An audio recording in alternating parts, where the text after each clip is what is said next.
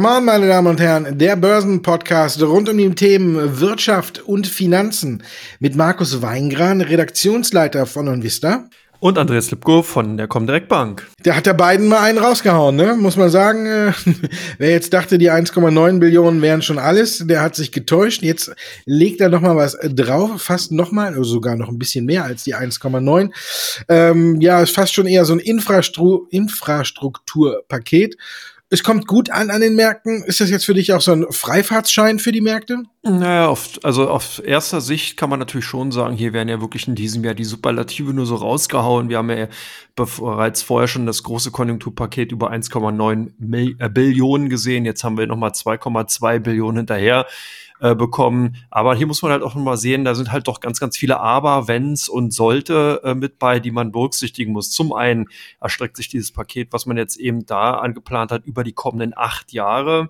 Des Weiteren werden hier natürlich auch sehr, sehr viele Dinge getan, die man eigentlich schon hätte in den letzten 20 Jahren mal sanieren oder äh, wieder in Schuss bringen sollen. Also hier werden marode Brücken, Straßen, Energieversorgung generell ähm, neu erneuert, Wasserversorgung, Stromnetz. Es gibt tatsächlich äh, noch sehr, sehr viele Bundesgebiete beziehungsweise Bundesstaaten, wo die Wasserversorgung über alte Bleirohre ähm, derzeit noch erfolgt. Dann soll eben ein schnelles, günstiges Internet und sogar auch ein Teil in der Gesundheitsvorsorge beziehungsweise im Gesundheitswesen investiert werden. Also man merkt schon sehr, sehr viele Einzelbereiche. Man kann also jetzt nicht sagen, dass hier wirklich das Geld direkt nur in einen Bereich reinfließt, sondern eben in ganz, ganz viel. Ich habe noch ganz vergessen, die klimafreundliche Energie soll natürlich auch noch gefördert werden mit Milliardenförderung für Forschung und Entwicklung. Also man merkt schon, hier ist wirklich sehr, sehr viel angegangen worden. So spricht ja der Präsident auch selber, dass man eben in 50 Jahren davon reden wird, dass das der Moment war, in dem sozusagen Amerika seine Zukunft gewann. Also man merkt schon sehr, sehr markige Sprüche.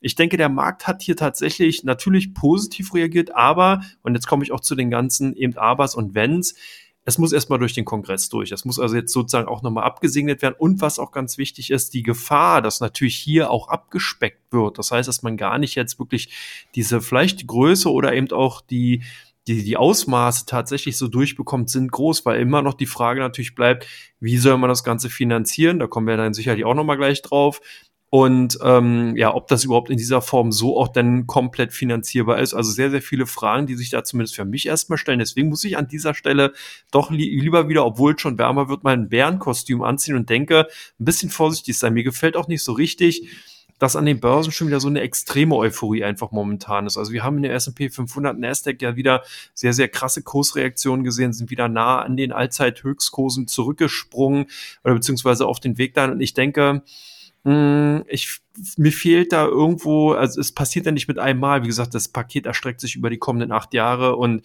ich glaube, hier ist schon sehr, sehr viel Vorschusslorbeer in den Markt gegeben worden. Von daher, ich wäre da vorsichtig. Oder bist du da richtig euphorisch, Markus? Ja, richtig euphorisch nicht. Ich glaube, es passt aber in den, so ein bisschen in die aktuelle Entwicklung, dass man sagt, äh, dass viele das vielleicht schon auch schon ein bisschen so gespielt haben. Es ist ja im Grunde genommen, äh, wie du schon sagtest, wenn wir zu der Finanzierung kommen, ähm, ein Schuss vor dem Bug der Fangaktien in dem Sinne ähm, und geht wieder äh, Richtung äh, Old Economy.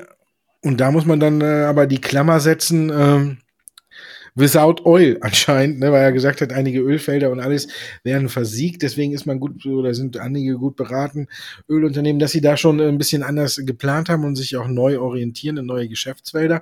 Ähm, wenn man es so angeht, klar, Verkehrsinfrastruktur äh, soll richtig hochgefahren werden. Du hast schon gesagt, dann nochmal äh, allein 115 Milliarden Modernisierung in die von Autobahnen und alles. Ähm, da sind wir dann tatsächlich da, wo andere Unternehmen, die man vielleicht gar nicht so auf dem Zettel hatte, bislang noch ins, ins Spiel kommen, wo man jetzt wirklich fein äh, selektieren muss. Es ist jedenfalls kein Infrastrukturpaket. Deswegen wundert es mich, dass die Tech-Aktien alles so ein bisschen laufen, weil ich sehe es gar nicht so sehr, bis auf jetzt die Förderung für Elektrofahrzeuge und alles, aber sehe ich es gar nicht so, dass die äh, extrem davon profitieren. Ich glaube, man muss hier gesondert vorgehen. Äh, Infrastruktur, und Bauunternehmen werden, glaube ich, groß davon äh, profitieren. Auch viele Unternehmen, die Beton und alles herstellen, wenn die ganzen Autobahnen neu gebaut werden, ähm, die dürften auch davon äh, ein, gutes, äh, ein gutes Stück vom Kuchen abbekommen. Äh, und natürlich regener regenerative Energien, die werden ja auch gefördert. Und ich glaube, da kommt dann auch wieder Schwung rein. Also es ist so ein bisschen, ähm, wie du schon sagtest, es ist nicht was, um äh, himmelhoch zu jauchzen oder himmelhoch jauchzen, äh, jetzt auf Kauftour zu gehen. Es ist eine Sache, wo man tatsächlich ähm, genau sich informieren muss und genau selektieren muss, wo fließt jetzt das Geld genau hin, wer könnten die größten Profiteure sein, dass es so weitergeht wie 2020, dass die ganzen Aktien, die da schon die großen Gewinner waren, äh, davon jetzt so extrem profitieren, sehe ich eben nicht. Also deswegen muss man schon eine gewisse Umstrukturierung machen. Und damit sind wir dann auch beim Thema äh, Fangaktien oder die alle, die so gut gelaufen sind, ähm, sind ja mittlerweile, kann man dieses Fangwort ja noch mit Microsoft und ähm, Amazon, Apple, Netflix, kann man ja alles ausbauen, soweit wie man will. Eine Xilinx oder eine ähm, Nvidia noch da reinbauen. Also da kann man ja Namen bauen, überhaupt so. Ähm, ich glaube, dass die ursprünglichen Fangaktien ein bisschen daran zu knabbern haben, wenn man jetzt sieht, wie er dieses Paket finanzieren möchte. Es soll ja äh, für über 15 Jahre ausgeglichen werden und da will er die Unternehmenssteuer von 21 auf 28 Prozent ähm, hochjagen und dann habe ich so das Gefühl, oder wenn ich es richtig verstanden habe, sollen multinationale Unternehmen, und da hat er jetzt auch äh, explizit Amazon angesprochen, die sollen ja sogar noch ein bisschen mehr an die Kandare genommen werden. Also er will denen so quasi auch, was Trump ja eigentlich auch vorhatte, äh, ein bisschen diese Steuerschlupflöcher außerhalb Amerikas zumachen. Und ähm, ich weiß nicht, ob die dann auch die großen Profiteure sind, oder siehst du das anders? Na gut, die Profiteure ja nicht. Also man kann natürlich schon sagen, die Finanzierung wird über Steuererhöhungen kommen. Das ist ja auch ganz klar, weil so funktionieren ja auch äh, primär Staatshaushalte. Also Neuverschuldung wäre dann der zweite Aspekt, der da reinkommt. Und da muss man eben abwarten, wie groß das Paket tatsächlich wird und vor allen Dingen, wie lang man auch die Refinanzierung von diesen Maßnahmen denn sieht. Aber du hast natürlich recht, es zucken und schrecken einige Unternehmen auf, die natürlich durch die Steuersenkungsmaßnahmen von dem bisherigen oder mit dem alten Präsidenten Trump eben natürlich davon, davon profitiert haben. Trump hat ja die Steuern doch, die Unternehmenssteuer von 35 auf 21 Prozent abgesenkt und Joe Biden möchte die ja jetzt wieder erhöhen, aber eben nicht auf 35, sondern nur auf 28 Prozent. Also da kommt man schon so ein bisschen entgegen. Zumindest ist das erstmal die Planung. Gucken muss man natürlich, ob das dann auch so durchkommt oder ob man da hingegen natürlich auch bei den Demokraten dafür auch die genügend oder ausreichende Fürsprache hat. Des Weiteren will man auch den Superreichen ans Portemonnaie gehen und hier sollen eben äh, Einkommen über 400.000 Dollar im Jahr zukünftig höher besteuert werden. Also es sind zumindest erstmal die Pläne, die man da hat. Ich habe hier auch nochmal ein Beispiel mitgebracht, weil du auch bereits die äh, supranationalen ähm, Konzerne angesprochen hast. Apple, da gab es eine Untersuchung von der EU-Kommission, die hatten im Jahr 2003, das ist schon eine ganze Weile her, effektiven Steuersatz von 1%. Und denen ist es dann tatsächlich gelungen, den bis 2014 auf einen Steuersatz von 0,005% runterzudrücken. Also da sieht man schon, dass diese großen Konzerne sicherlich an dieser Stelle nicht unbedingt sehr, sehr viel zu jaulen haben, wenn sie dann eben mal ein bisschen Steuern abdrücken müssen. Ähnlich verhält sich es mit Google, die in den letzten Jahren teilweise nur einen effektiven Steuersatz von 3%, 3 Prozent gezahlt haben.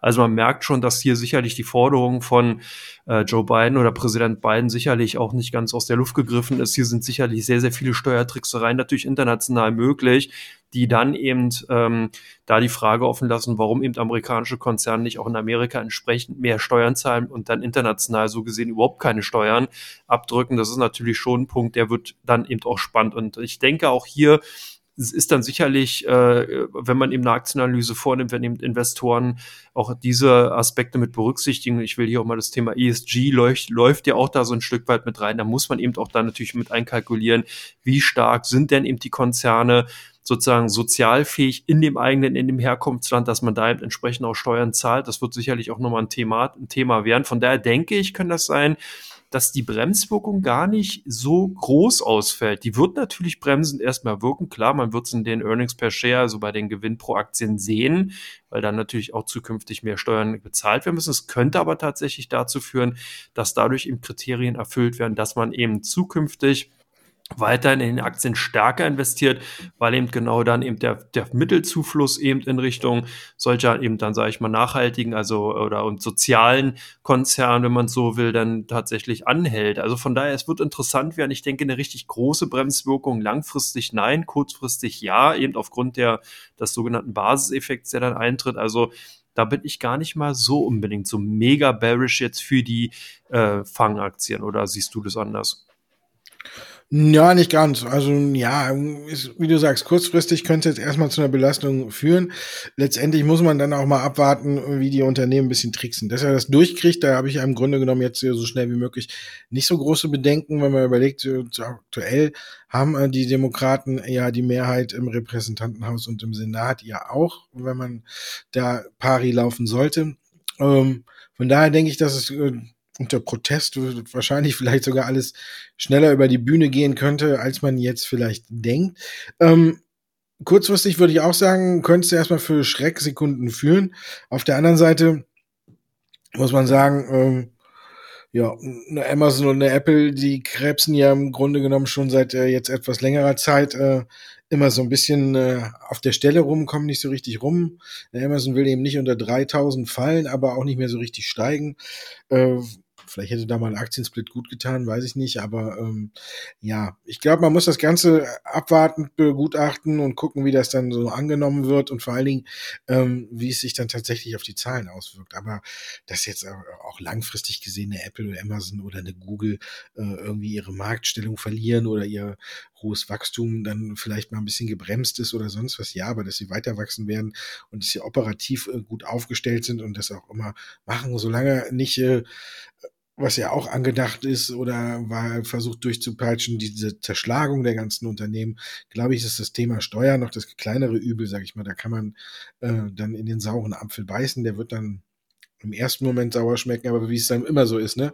Je öfter man abbeißt und sich an das Saure gewöhnt, desto besser ist es dann irgendwann oder merkt man es auch gar nicht mehr. Von daher denke ich auch, die Steuern sind nicht so das große Thema. Erst wenn Biden anfängt, äh, quasi la China zu sagen, die sind ihm alle zu mächtig und die müssen sich jetzt aufteilen oder müssen sich zerschlagen. Dann würde ich sagen, dann sind äh, die Warnglocken, die sind Leuten, die Warnglocken und die Sirenen sind an und dann würde ich mir da auch äh, erstmal ein Bärenfell anziehen. Aber so jetzt die Steuern an sich sehe ich auch nicht als ähm, das absolut große Hindernis. Aber auf jeden Fall, sage ich mal, so ein kurzfristiger Dämpfer. Aber ich meine, ist ja jetzt auch drin. Und man sieht heute auch nicht, dass die Aktien irgendwie großartig jetzt da auf die Steuerthematik reagieren.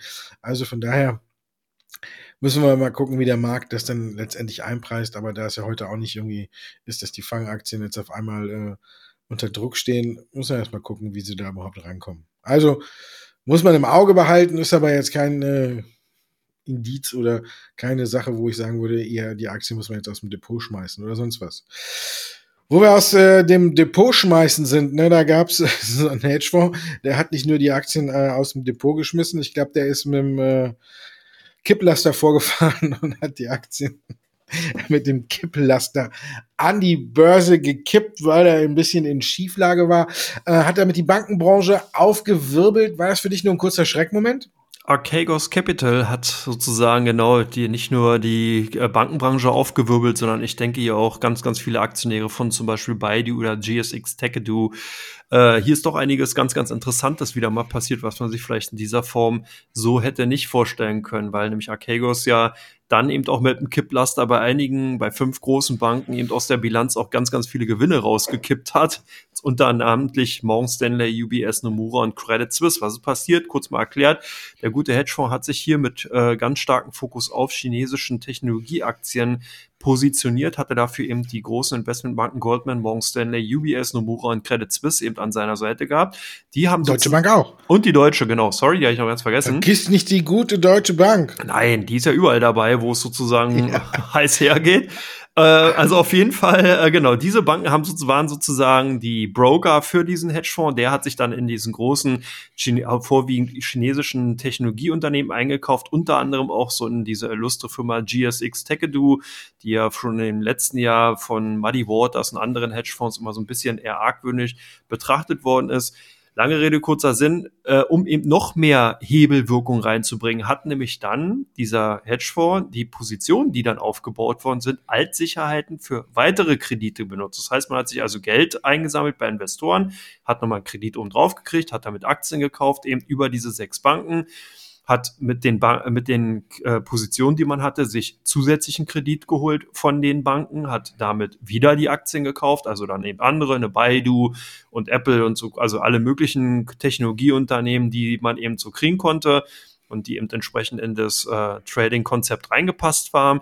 Daraus hat man dann insgesamt einen siebenfachen Hebel der Einlagen zusammengezaubert. Also das ist schon ganz ordentlich, wenn man eben bedenkt, dass eben sozusagen ähm, von der originären Einlagensumme dann eben nochmal das Siebenfache an ähm, Kredithebel sozusagen drauf ist. Und als dann sozusagen diese ganze Lunte an drohte zu brennen, wenn man nämlich den Nachschussforderungen nicht mehr nachkommen konnte, da musste nämlich die Position aufgelöst werden. Und da ist es dann eben tatsächlich so, wie die Reise nach Jerusalem. Es gibt halt ein paar Banken, die sind schneller als die anderen, wie zum Beispiel Goldman Sachs. Die haben eben sehr, sehr schnell die Position äh, äh, dann verkauft in den Märkten und konnten damit dann die Verbindlichkeiten, die der Hedgefonds bei, den, bei ihnen hatte, entsprechend decken. Und die anderen Banken, das ging dann eben so wie so eine Lunte nach hinten los und einige mussten dann, hatten dann so ein bisschen das Nachsehen, so wie man jetzt ja lesen kann, scheint die Credit Suisse Nomura nicht ganz so schnell gewesen zu sein und eben auch die Deutsche Bank. Also hier hat man sozusagen dann das brennende Streichholz noch tatsächlich bis zum Ende in der Hand behalten. Ja, und was lernen wir da draus? Ich denke, kurzer Schreckmoment ja, aber langfristig ist sozusagen die äh, Macht der Hedgefonds, und wir haben das ja auch schon bereits öfters mal zum Beispiel bei einer Wirecard und bei anderen Unternehmen auch wieder mit, immer wieder mitbekommen, wie stark ja doch hier in das Marktgeschehen von diesen Marktteilnehmern eingegriffen wird. Ich denke, äh, da wird man langfristig noch einiges generell hören aus diesem Bereich und ich denke, das wird auch natürlich gerade, wenn eben dann mal es wieder ein bisschen turbulenter an den Börsen werden wird, dann auch sicherlich nochmal die ein oder andere Schreckmomente dahingehend geben. Oder hast du noch was anderes, eine schicke Story dahingehend rausgefunden? Nö, war erstaunlich, dass äh, diesmal eben nicht die Deutsche Bank mit äh, die Lunte in der Hand hatte, sondern die Schweizer Banken gepennt haben. Ne? Und, äh, Credit Suisse hat ja, musste ja eine Gewinnmahnung äh, fürs erste Quartal rausgeben. Nomura hat ja den Schaden auf fast zwei Milliarden beziffert. Und äh, Deutsche Bank und Goldman Sachs sollen tatsächlich die führenden gewesen sein, äh, die da quasi drauf gedrängt haben, die Position äh, zu löschen und alles, damit äh, man da noch ganz gut rauskommt. Also auch hier sieht man bei der Deutschen Bank unter Seving ist einiges anders geworden. Ne? Ich glaube, vor ein, zwei Jahren hätte wahrscheinlich, wären alle weggerannt und dann hätte noch einer von der Deutschen Bank da mit dem Staffelstapel oder der Dynamit, mit dem Dynamitstab in der Hand gestanden und hätte dann so gesagt, oh, oh, und dann ja, diesmal ist es nicht so. Diesmal hatte wohl Nomura den Stab in der Hand und als Vorletzter hat äh, die Credit Suisse äh, losgelassen und die ist, glaube ich, nur da noch weggelaufen, weil die UBS noch knapp davor weg war. Also die drei hat es wirklich erwischt. Der Rest hat äh, noch ein bisschen Glück gehabt, aber es zeigt halt auch eben wieder, ähm, wie viel Risiko im Markt manchmal schlummert und äh, vor allen Dingen mit chinesischen Aktien, dass man sich da auch äh, ein bisschen verzocken kann. Die waren ja auch zuletzt alle nicht mehr so auf der Sonnenseite und dann äh, sieht man halt auch immer, ich glaube, das sind auch manche, die es dann immer besser meinen und die gibt's nicht nur unter den kleinen Anlegern, sondern auch unter den, äh, in Anführungszeichen, großen Experten und die fallen dann auch mal auf die Nase und das hat dann wirklich dann äh, weitreichende Konsequenzen. Ich möchte ja nicht wissen, wie viel Kleinanleger es da dann bei diesem Kurs äh, Verlusten, die ja da zustande gekommen sind. Bei Du hat ja über 50 Prozent äh, eingebüßt und da sind ja innerhalb von drei Tagen haben alleine vier Aktien an die 70 Milliarden Dollar Marktkapitalisierung verloren und ja, und das, obwohl ja im Grunde genommen, was ja schlimmer ist, operativ nichts passiert ist. Ne?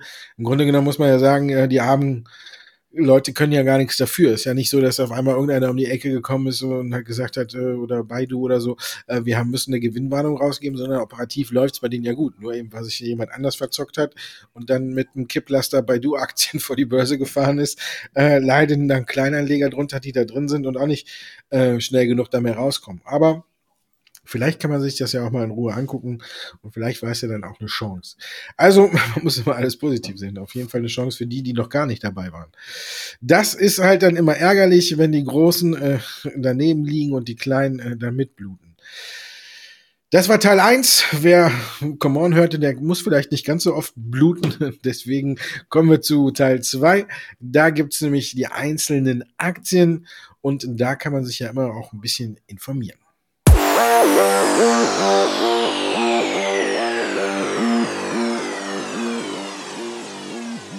Teil 2 von Come On, Ihre Fragen, unsere Antworten. Wir fangen an mit Micron. Die haben gestern nochmal Zahlen vorgelegt, haben der Chipbranche wieder Aufwind verliehen. Auch Infineon profitiert äh, heute davon in dieser verkürzten Woche. Und ja, Chipbranche ist nach wie vor eine gute Branche, oder?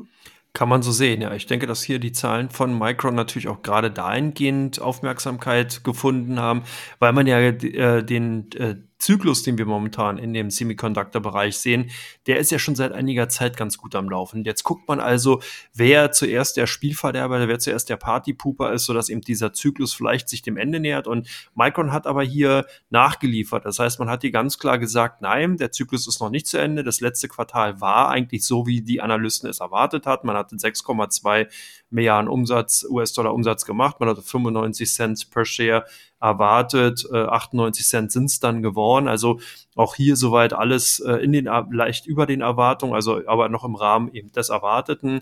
Aber eben für das kommende Quartal, für das nächste sieht es eben ganz gut aus. Hier soll nämlich der Umsatz auf 6,9 Milliarden anwachsen oder bis zu 7,3, also eine Spanne 6,9 bis 7,3 Milliarden ähm, US-Dollar und eben der Gewinn pro Aktie soll auf 1,55 bis 1,69 klettern. Das sind natürlich Zahlen, die äh, gefallen vielen Anlegern, weil oder vielen Investoren natürlich auch, weil man hier eigentlich von wesentlich schwächeren Zahlen ausgegangen ist. Hier hatte man erwartet, dass der Umsatz lediglich auf 6,86 Milliarden anwachsen wird und der Gewinn pro Aktie dann eben auch nur bei 1,3, also 1,33 Dollar liegen wird. Aber hier kann man eben in beiden Zielgrößen doch wesentlich besser äh, performen als eben erwartet. Von daher ist jetzt also der Zyklus noch nicht zu Ende und die Euphorie im Semiconductor-Sektor weiterhin vorhanden. Ich denke, das bleibt tatsächlich auch so, gerade Artificial Intelligence, also die künstliche Intelligenz und 5G, da sind natürlich die ganz, ganz klaren Treiber, die hier den äh, Halbleiter-Chip-Herstellern sozusagen einfach noch ins,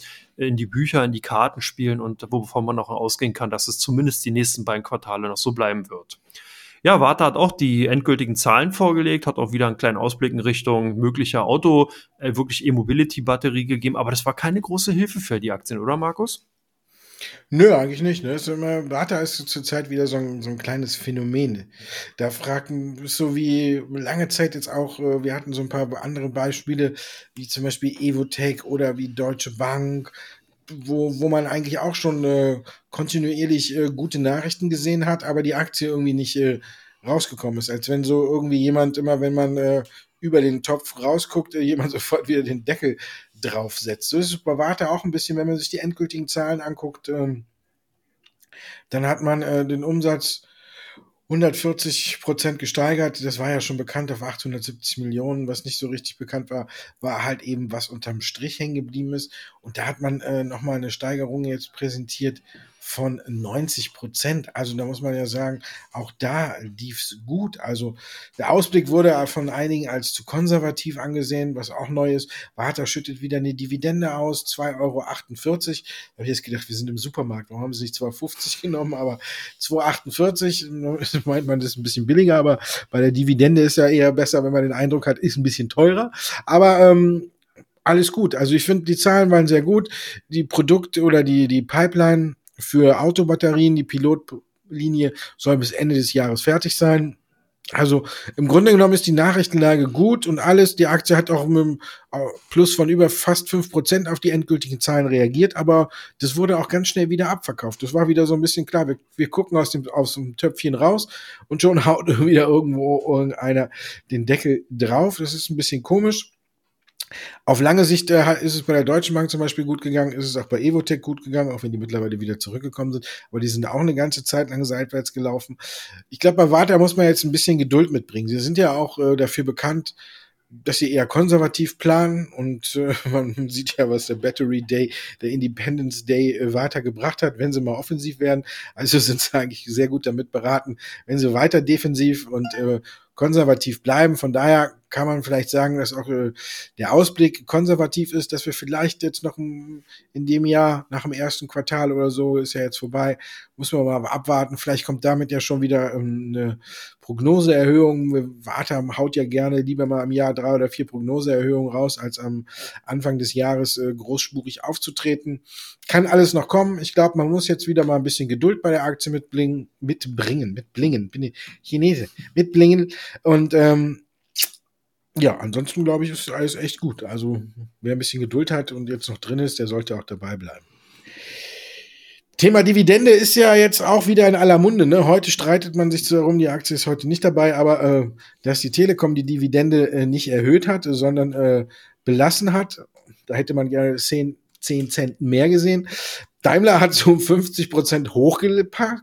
Das gefällt den Leuten aber auch wiederum nicht. Ne? Also es ist zum Beispiel, man kann es nicht allen recht machen. Ähm, Jetzt ist die Frage, Daimler mit umstrittener Dividendenerhöhung, schadet das der Aktie? Ja gut, man kann natürlich sagen, dass da eine politische Komponente mit reinspielt. Dadurch, dass eben die Dividendenerhöhung ja in dem Jahr nach der Corona oder in der Corona-Krise sozusagen äh, vorgeschlagen worden ist und man ja in dem Jahr Kurzarbeitergeld vom deutschen Staat bekommen hat. Rund 700 Millionen Euro hat man hier sozusagen Unterstützung von staatlicher Seite dann eben eingezogen. Ist natürlich, hat das schon ein gewisse ja, ähm, politische Komponente, dass man jetzt eben dann diese Dividende an die Aktionäre ausgeschüttet hat. Und ähm, demzufolge ist aber auch anzumerken, wenn denn eben die Aktionäre die, diese Dividende nicht hätten haben wollen, weil sie eben sagen, nein, das ist jetzt gerade in so einer Zeit nicht angebracht, hätten sie auch dagegen stimmen können. Also das heißt, nur weil der Vorstand eben diesen Vorschlag unterbreitet, sind die Aktionäre nicht per Gesetz gezwungen, den dann auch wirklich anzunehmen, sondern man kann als Aktionär auch dagegen stimmen. Also oder hätte dagegen stimmen können. Das ist halt auch nochmal ganz wichtig, aber man hat nur dafür gestimmt, die Dividende wurde dann ausgeschüttet. Und demzufolge ist das natürlich dann auch so eine Frage, okay, worüber unterhält man sich hier? Das ist halt natürlich dann auch so, dass wir bereits in den vergangenen Jahren des Öfteren mal mitbekommen haben, dass natürlich hier viele Vorstände einfach auch den eigenen unternehmerischen Tun eher äh, angehaftet sind und hier eher gucken, wie man sozusagen dann eben in seinem Dunstkreis weiter vorgeht und doch oftmals auch viel vergisst, dass man eben teilweise Unterstützung von eben staatlicher Seite in Form von Subventionen, in Form von Fördermaßnahmen bekommen hat und da vielleicht manchmal das ein oder andere Mal doch eher etwas mehr Feingefühl hätte, auch natürlich bei so einem Dividendenvorschlag dann eben durchkommen lassen. Aber nur ist es so, wie es ist. Entsprechend vielleicht eher ein Fingerzeit als wirklich ein Schaden für die Aktie an sich. Ein Schaden dürfte es auch nicht sein, wenn Xiaomi anfängt, Autos zu bauen. Könnte doch ein relativ großer Kurstreiber für das Unternehmen sein, oder Markus? Weiß ich nicht. Weiß ich nicht. Aber Daimler, ne, wenn einer zu dir sagt, willst du 50 Cent oder willst du einen Euro, sagst du ja auch nicht, nee, ich will 50 Cent. Ne? Also, von daher, ähm, schauen wir mal, wann tja, Xiaomi ähm, Dividende noch hochzahlt. Ich glaube, ich bin da hin und her gerissen. Ähm, ich weiß nicht, ob man es jetzt noch macht, um an die Fördertöpfe zu kommen oder sonst was. Und ich weiß nicht, braucht man noch ein Technologieunternehmen, was jetzt in den äh, Autobauerbereich vorprescht, machen die es wirklich besser als die etablierten? Können die sich damit durchsetzen? Oder hofft man hier auf den Markennamen? Äh, ich weiß es nicht ganz genau. Ich meine, im Grunde genommen muss man sagen, kann ich es nicht einschätzen, wie es in China ist. Wenn man es in Deutschland anguckt, ist Xiaomi dafür bekannt, dass man, äh, sage ich mal, äh, billige Sachen mit sehr gutem Inhalt liefert. Gut, wenn man es aufs Auto ummünzt, ähm, ist es ja erstmal nicht schlecht. Jetzt ist nur die Frage, wie sieht's aus, wie ist es und alles. Natürlich beflügelt es jetzt erstmal die Aktie. Man will, ähm, gestern war ja da so eine, auch so ein Präsentationstag, wo man viele andere Produkte vorgestellt hat. Das ist ein Saugroboter fürs Auto, habe ich heute bei Mahlzeit gesagt, fände ich klasse. Wenn du überlegst, du hast die Kinder hinten drin, die krümeln alles voll und dann fährt da einfach ein Saugroboter drüber und ist alles wieder sauber, finde ich top. Ne? Das wäre natürlich ein Vorteil für ein Auto. Ne? Und Klimaanlage haben sie vorgestellt. Ein Laptop, wenn es hinten drin ist, können die Kinder was gucken, auch super. Und Handy natürlich, wenn du ein fahrendes Handy hast oder mit im Auto telefonieren kannst. Alles top, wenn man es so sieht, super. Ich weiß noch nicht, bin ein bisschen um ja unschlüssig, ob man noch jemanden braucht. Also ich finde, wenn ihr, wer jetzt noch in die Elektromobilität einsteigt und wirklich auch punkten will, der muss wirklich ein absolutes Top-Produkt liefern.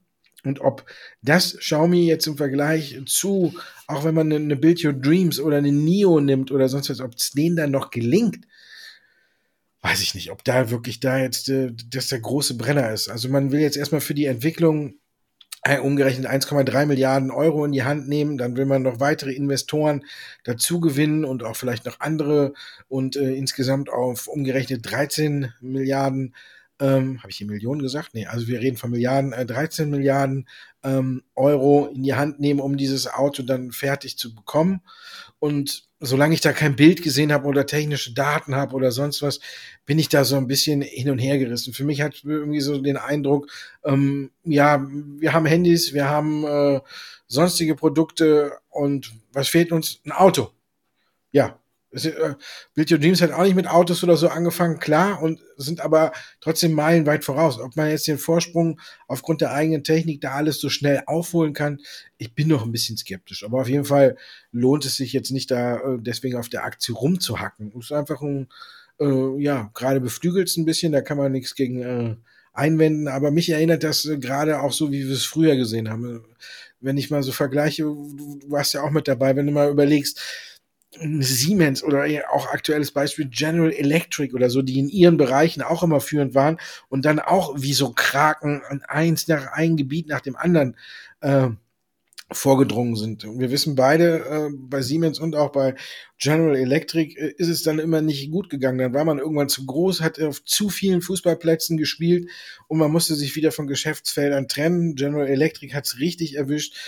Aber die verkaufen ja jetzt auch vieles und alles und bauen auch um und konzentrieren sich wieder aufs Kerngeschäft. Und äh, deswegen weiß ich nicht, ob man äh, Xiaomi noch ein, ein, Auto braucht. Ich bin da so hin und her gerissen und da chinesische Aktien gerade eh einen eher schwereren Stand haben an den Börsen, äh, muss ich sagen, ja, nehme ich zur Kenntnis, aber müsste ich nicht haben. Anders finde ich da ist es bei Zoo Plus, weil äh, jeder mittlerweile, glaube ich, ein Haustier hat, außer meiner Wenigkeit, aber ich glaube, Hundekatzen hat fast mittlerweile jeder sich in der Corona-Pandemie zugelegt. Aktie ist kaum zu bremsen. Sollte man noch aufspringen, ist die Frage.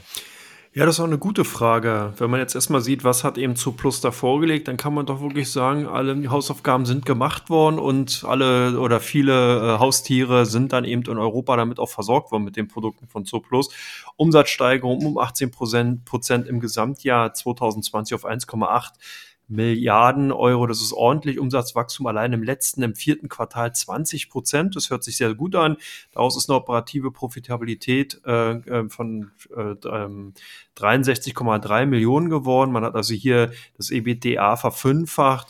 Also auch das ist natürlich eine schöne Zielgröße. Und man sieht also, dass man auch die gesteckten Ziele bis 2025 in diesem Tempo aufrechthalten will. So soll das Umsatzziel dann eben zwischen 3,4 bis 3,8 Milliarden liegen und die EBIT-Marge, EBITDA-Marge soll eben auf mindestens vier Prozent steigen. Also insgesamt schon Zahlen, die daraufhin auch äh, deuten, dass natürlich die, ähm, der Paradigmenwechsel durch die Coronavirus-Pandemie hin zum Onlinehandel einfach funktioniert hat für viele Konzerne, eben auch für Zooplus, dass man eben auch zukünftig hier davon weiter profitieren wird. Auch die Markentreue, ein ganz, ganz wichtiger Punkt hat bei dem, äh, bei dem Konzern oder beziehungsweise bei den Unternehmen natürlich auch gezogen. Man hat Eigenmarkengeschäft auch gut ausbauen können, was wichtig ist, weil hier die großen Margen drin sind. Man ist also nicht nur Vermittler, sondern man hat eben auch das Eigenmarken, Eigenmarken, die man eben verkaufen kann und die auch dementsprechend von den Kunden abgerufen werden. Kundenbindungsprogramme laufen gut. Also insgesamt zeigt dieser ganze Datensatz, dass Zooplus alle Hausaufgaben gemacht hat. Ich denke, die Aktien sind durchaus interessant. Vielleicht sollte man auf dem aktuellen Niveau nicht noch unbedingt hinterherrennen, aber für mich so ein typischer Watchlist-Kandidat, den packt man sich rauf, wenn die Aktien mal ein bisschen schwächer sind, wie wir es ja bei anderen Unternehmen aus dem Sektor auch oftmals gesehen haben, dann kann man sich die eine oder andere kleinere Position mal aufbauen. Und ich denke, wie gesagt, so auf drei, vier, fünf Jahresfrist sollte da noch einiges drin sein. Ja, Chewy, kann man sich dann angucken. Die haben schon die berühmt-berüchtigte starke Korrektur hinter sich und äh, gute Zahlen jetzt vermeldet. Und vielleicht, wenn man mal dann in den USA das Pendant sich angucken möchte, kann man ja da vielleicht mal drauf gucken. Ansonsten gucken wir jetzt auf Teil 3 und das bedeutet die Aktien, die stark gesucht sind auf der Seite von OnVista und die Aktien, die stark gehandelt werden bei der Comdirect stehen jetzt nochmal im Fokus.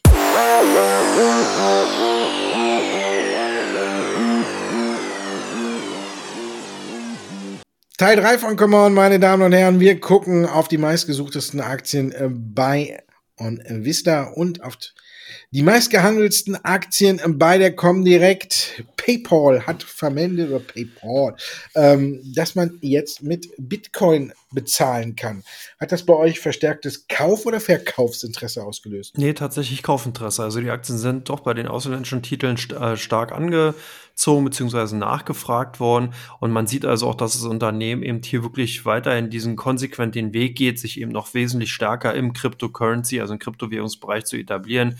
Man kann dann eben die Kunden bisher nur in den USA, aber man wird es dann eben auch international aufrollen, können dann eben die Bestände in Bitcoin, Ether, Bitcoin Cash und Litecoin in digitalen äh, PayPal Geldbörsen dann äh, sozusagen umwandeln, können daraus dann sozusagen Fiat Money, also echtes Geld machen, das dann eben zum Bezahlen bei in Online-Aktivitäten benutzen. Also das hat auf jeden Fall dazu geführt, dass die Aktien bei unseren Kunden größer nachgefragt wurden. Bei euch haben die Kunden äh, bzw. eure Besucher ganz äh, stark nach Plug Power geguckt. Ja, ich glaube, das ist äh, der Dauerbrenner bei uns, weil Aktie ist ja auch extrem unter die Räder gekommen. Und da gucken natürlich alle, wann geht's wieder los, wie äh, geht's weiter, ist die große Frage. Jetzt hat man quasi mustergültig auf der 200-Tage-Linie aufgesetzt diese Woche. Dann ist die Aktie ja auch äh, nicht eine, die so langsam und bestätigt äh, oder stetig sich in eine Richtung bewegt, sondern hier sind es mal ja auch immer wieder schnelle, rasante Kursbewegungen drin. Jetzt hat sie, ich glaube, Mittwoch hat sie 10% zugelegt ähm, Dienstag, glaube ich, und Mittwoch dann auch nochmal 5% und jetzt äh, auch nochmal. Also man ist mustergültig auf der 200-Tage-Linie aufgesetzt, nachdem man aber auch in der Spitze fast über 50% äh, Korrektur hinter sich hatte. Und jetzt, wir kennen ja dieses Phänomen. Wenn so Aktien, die so schnell gestiegen sind, auch wieder schnell zurückkommen, dann sind auch schnell wieder viele Leute da, die meinen, äh, jetzt geht's auch wieder schnell nach oben. Ich bin mir da noch nicht ganz so sicher habe ja hier schon auch des Öfteren gesagt, der Hype im Wasserstoff ist für mich äh, deutlich abgeflacht, aber jetzt kommen so langsam wieder, die, ich glaube, die Anleger zurück. Barclays hat eine Studie rausgebracht, hat gesagt, äh, Elektrolyseure, äh, Hersteller von Elektrolyseuren sind für sie äh, ganz weit vorne in der Branche, hat hier konkret ITM Power und äh, Neil genannt. Neil hat jetzt in der Woche auch schon wieder zwei neue Aufträge verkündet, heute erst wieder äh, Verkauf von der Wasserstofftankstelle Richtung Kanada an HTC. Ähm, es wird wieder oder es hält sich wieder ein bisschen auf. Wir kennen dieses Spielchen. Jetzt kommen die Nachrichten wieder rein. Plug Power hatte ja auch mit einem Vertrauensverlust zu kämpfen, weil man eben die Bilanzen nachbessern musste und aber auch betont hat, dass es aufs operative Geschäft äh, im Grunde genommen und auch auf den Free Cashflow keine, keine Auswirkungen hat. Deswegen dauert es vielleicht ein bisschen, bis das Vertrauen zurückkommt. Aber wir sehen auch hier dieses Phänomen, was wir bis jetzt bei vielen Aktien gesehen haben. Ich weiß nicht, ob die ganzen äh, computergesteuerten Modelle äh, mittlerweile äh, als oberste Priorität haben, hat äh, Kauf an der 200-Tage-Linie. Weil das, das Phänomen sehen wir ja bei echt extrem vielen Aktien, dass die genau an der 200-Tage-Linie wieder die Biege machen. Und das sehen wir jetzt bei Plug Power auch. Haben wir bei Ballot Power auch gesehen, die hat aber mittlerweile schon wieder die 200-Tage-Linie getestet. Von daher bin ich ein bisschen skeptisch. Heute kommt da, oder eben, wenn wir hier aufzeichnen, ist gerade auch nochmal reingekommen und das äh, PowerCell äh, gerade eine Nachricht rausgeschickt hat, dass man wieder zwei Brennstoffzellen, Brennstoffzellen, heute habe ich es mit dem S, Stacks äh, verkauft hat äh, Richtung Agrikultur. Also ähm, die Nachrichten nehmen wieder zu. Wir kennen es ja, am Anfang des Jahres hat man ja das Budget und gibt es ein bisschen aus und bestellt.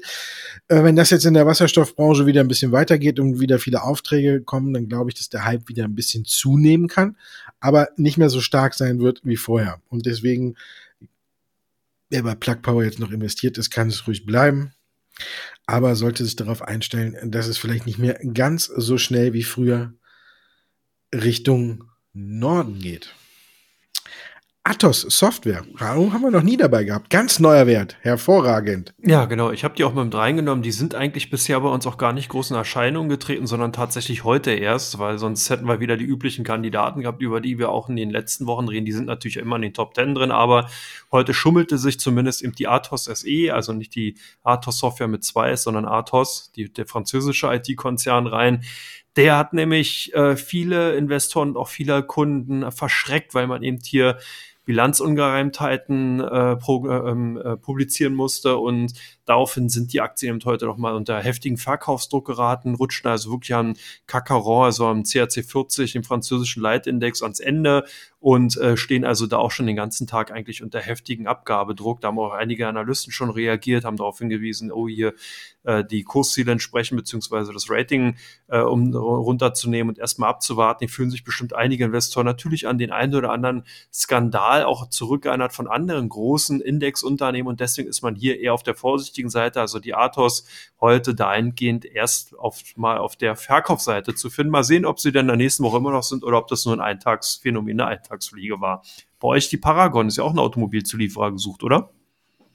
Ja, die rücken wieder so ein bisschen in den Fokus. Die haben auch äh, diese Woche ähm, sich ganz gut entwickelt. Nach den Zahlen muss man sagen, ähm, die waren ja einst, äh, ich glaube vor vier oder fünf Jahren waren es ja mit äh, so die die Highflyer, eine Manns und äh, eine Paragon, die sind fast, äh, also diese diese erste Welle mit Tesla, also dieser erste Trend zur Elektromobilität kam, und da waren die beiden Werte mit ganz davor, nach vorne, sind auch immens in die Höhe geschossen. Ich glaube, eine Paragon ist sogar irgendwann mal bei 80 Euro gewesen und jetzt ist man äh, unter 10. Also von daher äh, war man äh, deutlich, äh, sieht man die Karriere dann danach, als dieser erste Hype abgeflacht ist, als man so ein bisschen diese Bedenken aufkommen kam damals, dass ähm, eben äh, sich Elektromobilität doch nicht durchsetzt. Wir wissen ja auch, wie schwer Tesla da in der Zeit zu kämpfen hatte. Und jetzt hält sich das Ganze wieder so ein bisschen auf.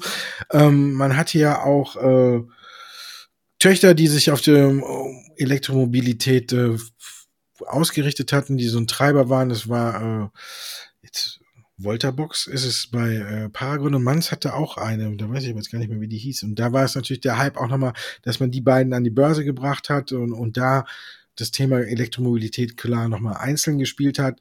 Und jetzt hat Paragon Zahlen gebracht, hat meiner Meinung nach so ein paar clevere Schachzüge dabei gemacht. Man verkauft jetzt, man hat immer noch 60 Prozent an Voltabox und ähm, verkauft jetzt an den Schweizer Investoren nochmal einen Teil, also nimmt daher noch ein bisschen Geld ein, übernimmt sich übernimmt quasi jetzt auch ein Produkt äh, von Volterbox und steigt selber jetzt nochmal äh, in äh, die Batterieproduktion, nicht Batterieproduktion, aber so ein bisschen da auch mit ein in, in den Bereich. Und das hört sich alles so gut an und vielleicht kann man hier aber nicht von heute auf morgen an die alten Erfolge anschließen, aber es hört sich alles äh, so ganz gut an. Man ist auf einem guten Weg, wenn man so mal guckt, wie wir sich äh, Q3 und Q4 entwickelt hat dann hat man unterm Strich zwar immer noch äh, unter Vorjahreswert gelegen, aber es äh, sieht ganz gut aus. Also besonders im dritten und im vierten Quartal sind die Zahlen wieder angezogen, hat eben nicht gereicht, um unterm Strich dann äh, über Vorjahresniveau zu liegen. Aber es könnte ja durchaus in diesem Jahr passieren und da haben viele dann bei uns drauf geguckt und mal so geguckt, was macht die Aktie denn so? Und ich glaube, viele hatten Paragon auch so ein bisschen aus den Augen verloren. So ältere Menschen wie wir kannten die ja, ne? Und dann meine Lieblingsaktie, wo ich mir den Mund fusselig geredet habe. Nein, tut's nicht, tut's nicht, tut's nicht. Und trotzdem haben es viele gemacht und gekauft und gekauft und gekauft. Und was ist jetzt der Fall bei CD Projekt? Ja, äh, da sind wohl einige doch in den letzten Tagen eher auf der Fall auch am falschen Fuß erwischt und haben dann ihre Bestände anscheinend wieder abgebaut. Zumindest bei uns sind die natürlich schon seit einiger Zeit unter den doch sehr, sehr handelsintensiven Aktien, nenne ich es jetzt mal, in den letzten Tagen dann doch eher auch unter Verkaufsdruck geraten. Man sieht aber doch wieder, dass eben doch viele Optimisten trotzdem da sind, die halt glauben, ja, irgendwann muss es ja mal wieder kommen, irgendwann müssen die Aktien wieder steigen. Äh, der ähm, polnische äh, Softwarehersteller, der bestimmt auf einigen bekannt ist unter den Titeln The Witcher Cyberpunk 2077, hat ein Update gegeben, was nicht so gut rauskam. Man hatte eigentlich hier gerade eben von Analystenseite natürlich erwartet, dass hier einfach mal ein Blick auch nach 2021 eben gegeben wird, was passiert, was, was will man machen und vor allen Dingen, wie es mit der Dividendenpolitik aussieht. Das hat das Management da überhaupt nicht drauf eingegangen. Man hat ihm gesagt, man wird die Dividende zahlen, wenn man sie zahlen kann und will und in der Lage dazu ist und frei formuliert. Und äh, nach 2021 gibt man noch keinen Ausblick. Und das hat halt vielen nicht gereicht, auch gerade natürlich über den oder wegen dem ganzen Wirbel auch um Cyberpunk 2077, wo es ja doch einige, äh, äh, einige Widrigkeiten gab. Äh, hätte man sich mehr versprochen. Also von daher momentan sehr volatil unterwegs, heute ein bisschen fester, gestern extrem schwach, aber Tendenz eher auf der Verkaufsseite. Und bei euch, last but not least, die Aktien von Biontech gesucht. Das stimmt. Kommen ja wieder ganz gute Nachrichten raus und da ist dann alles äh, natürlich drauf geguckt worden. Diese Woche gab es ja einige Nachrichten. Erst äh, sind wir in die Woche reingestartet und dann hatte Biontech vermeldet, dass man ähm, im laufenden Jahr die Produktionskapazität nochmal von zwei Millionen auf 2,5 Millionen bei den Dosen hochfahren kann. Das hat der Aktie schon geholfen. Und dann hat man äh, die ersten Ergebnisse der Studienprüfung im äh, minderjährigen Bereich gemacht und hat dann noch verlautet oder verlaut äh, berichtet, sagen wir so, bevor ich mir wieder einen Knoten in die Zunge hole, ähm, berichtet, dass man im Bereich, jetzt schieß mich tot, 12 bis 15 oder 11 bis 13, jedenfalls hat man da äh, eine Wirksamkeit von 100 Prozent festgestellt. Und das hat der Aktie natürlich auch nochmal geholfen. Und da muss man sagen, wenn es um die, ist ja auch gut korrigiert. Und wenn es darum geht, sich im Impfstoffbereich das Ganze anzugucken, dann muss man sagen, ist Biontech immer noch eine Aktie, die man auf jeden Fall im Depot haben sollte auch nicht nur unter dem Aspekt Impfstoff an sich, sondern auch unter der mRNA-Technologie, weil man ja auch noch in vielen anderen Bereichen, auch in der Onkologie und alles da mit nach Medikamenten forscht, ist für mich BioNTech immer noch eine Top-Adresse. So, jetzt, Andreas, wünsche ich dir ein schönes Osterfest. Ja, das wünsche ich dir auch. Wir haben überhaupt keinen April-Scherz drin gehabt, so einen schicken wie von Volkswagen. Ja, der ist super angekommen. Volkswagen, der ist ja auch noch in die Hose gegangen, weil er zu früh gekommen ist. Ne? Also, ähm, ich habe eben auch überlegt, warum haben wir keinen Aprilscherz gemacht, aber mir ist auch kein guter eingefallen. Also von daher lieber nichts als was Schlechtes. So sieht's aus. Und jetzt wünsche ich dann auch noch allen Zuhörern wunderschöne Ostern. Passt auf euch auf. Abstand einhalten, nicht übertreiben und trotzdem schöne Ostern feiern. Bis dann.